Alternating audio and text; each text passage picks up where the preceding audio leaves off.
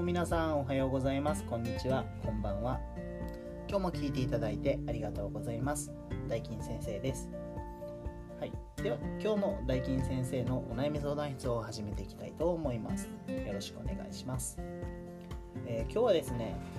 子供とゲームの関わり方についてお話の方をしようと思います、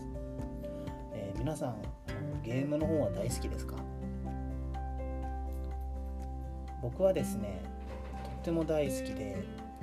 小学校の頃からあのゲームに囲まれてました、まあ、代表例で言うと、えー、ポケモンパワープロ、えー、モンスターハンターなどなど本当にね言い出すと本当にキリがないですね。でも本当にたくさんやってきました。でゲームから学んだこともたくさんありましたね。でまあそんなあのゲーム好きな僕があの子供とゲームの関わり方について今日はお話をしていこうと思います。でまずあのゲームというのはさまざまな影響があります。で、まあ、そこであのゲームが与えるあのいい影響と悪い影響の方を紹介していこうと思います。はい、ではまずは良い影響です、えー、最初に、えー、想像力が高まります。ゲームというのは仮想空間の中でやってますよね。で、まあ、その中でいろんなことを想像しながらプレイすることで子供の頭の中ってとんでもないぐらいあの壮絶なことを頭の中で考えてたりするんですね。あの本当にね子供の頭の中ってほんとすごくてあのえこんなこと考えてたんだっていうようなことをいっぱい考えてたりしてます。次なんですがあのストレス解消につながります、まあ、これはまあ読んで字のごとくですよね。あの日常生活でのイライラをあのゲームで吐き出すことですっきりさせることもできます。あの物やゲームあ物や人に当たるよりかは全然ゲームすることでストレス解消につながるんであればおそらく僕の中では安い方なのかなとは思ってます、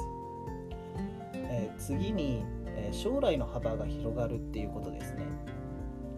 えー、今あのゲームのクオリティというのは年々上がってきています。あの例えば Nintendo Switch PlayStation 5あの日に日にゲームの画像の画質が上がってなんか内容も複雑化してきて挙句の果てにオンラインでみんなでできる。これすごいですよね。でまあそのゲームをきっかけにあの職きっかけにする職業っていうのもあの最近本当に増えてきているっていうのが現実にあります。例えば e スポーツプレイヤーゲームクリエイターシステムエンジニア。紹介するときりがないんですけど本当にいろんなものがあってお話も聞いたことあるんですが特にシステムエンジニア SE さんと呼ばれる方々はあのゲームがきっかけで来ましたっていう方も結構多いっていうのは僕はびっくりしましたね、はい、ではあのここまであの3つほど良い影響を紹介してきました。次は悪い影響です、えー、まずは時間管理が難しいことです、えー、これに関してはどこの家庭でも言えるのかなと思うんですがあのどうしてもゲームって楽しいものなので時間を忘れて没頭してしまって時間管理が難しくなってしまいます。あのゲーム会社もバカじゃないのであのプレイヤーがのめり込めるような設計にしている。もちろん面白くなるように設計しています。なのであのこの時間管理っていうのは本当に難しくなるんですけど、まあ、あのこれに関しては後からちょっと詳しくお話ししようかなと思います。で次ですがあの社会的評価がまだ低いっていうことはあります。でまあ良いメリットの中であの職業の幅が広がるというふうにお話はしたんですけれどもどうしてもまだ社会的評価は低いです。でどうしてもですねあの今の大人はゲームがいいものとして捉えがいいものではないっていうふうに捉えがちなので社会的評価は低くなで最後にあの姿勢視力などの身体的な悪影響を少なからず起きやすくしてしまいます、まあ、ゲームしているとあの画面をずっと注視していて姿勢がほとんど変わらずに猫背っていうこともあったりしますよね。なのでこういったことがあるので、まあ、少なからず、まあ、体身体的な部分のあの悪影響も及ぼしてしまいます。ここまでゲームのいい影響悪い影響をお話ししてきました。でまあこれはあくまで一例なので他にもいろいろあると思いますのでご注意ください。それでは次ですがあの皆さんのご家庭でもネックになってくるのかなと思うんですけどあのゲームをする際のルールの決め方についてお話をしようと思います。まず1つ目はルールを決める際は子供に決めさせるようにしてください、まあ、なぜかというと子供自身がルールを決めることで言い方は悪いんですが子供に責任を取らせることができます。大人が決めたことになってしまうとどうしても甘えが出てきてえー、でもちょっとだけだったらいいでしょうとかあとちょっとで終わるからっていうふうにあの言われてしまうことが出てくるのであのルールを決める際はあの子供自身に決めさせるようにしてください。次です、えー、宿題や家の手伝いを先に終わらせてからゲームをするようにさせてください。あのこれはですねまあ、いろんなことを後回しにする癖がつかないようにするためのルールです、えー、また、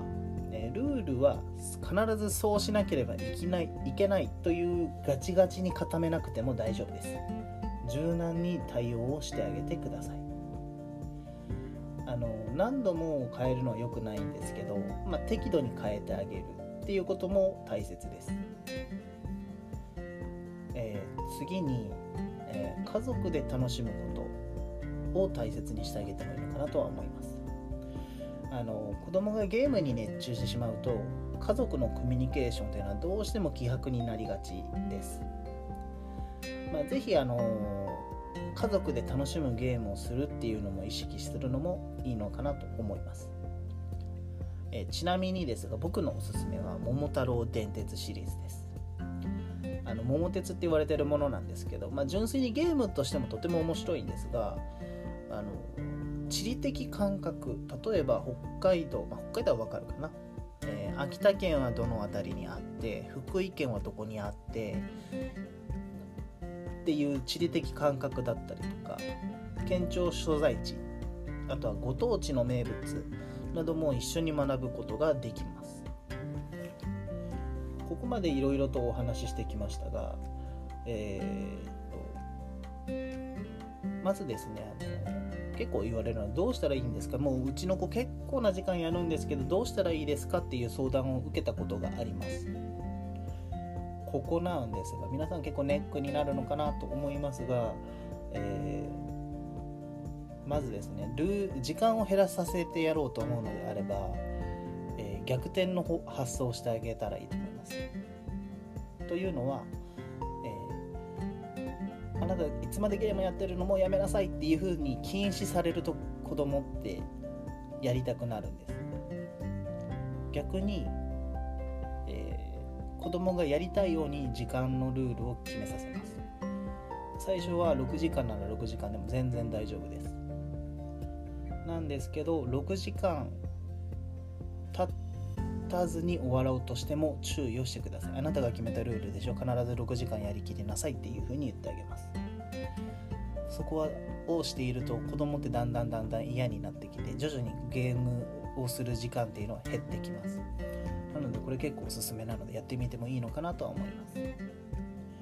い、えー、ゲームのことについていろいろお話の方してきました、えー、ゲームはですねどうしてもネガティブなものと捉えられがちなんですがあの視点や考え方を変えることでとても素晴らしいコンテンツになります、まあ、ぜひあのご家庭でもねあの楽しんでいっていただけたらなと思っております。はい、えー、このラジオではですねあの僕大金先生が子育て学校お仕事人間関係のことについてお話をしています Twitter、Instagram、クラブハウスでも様々な発信をしています。もしよろしければそちらもフォローしていただけると幸いです。それではまた次回の配信でお会いしましょう。ありがとうございましたまたね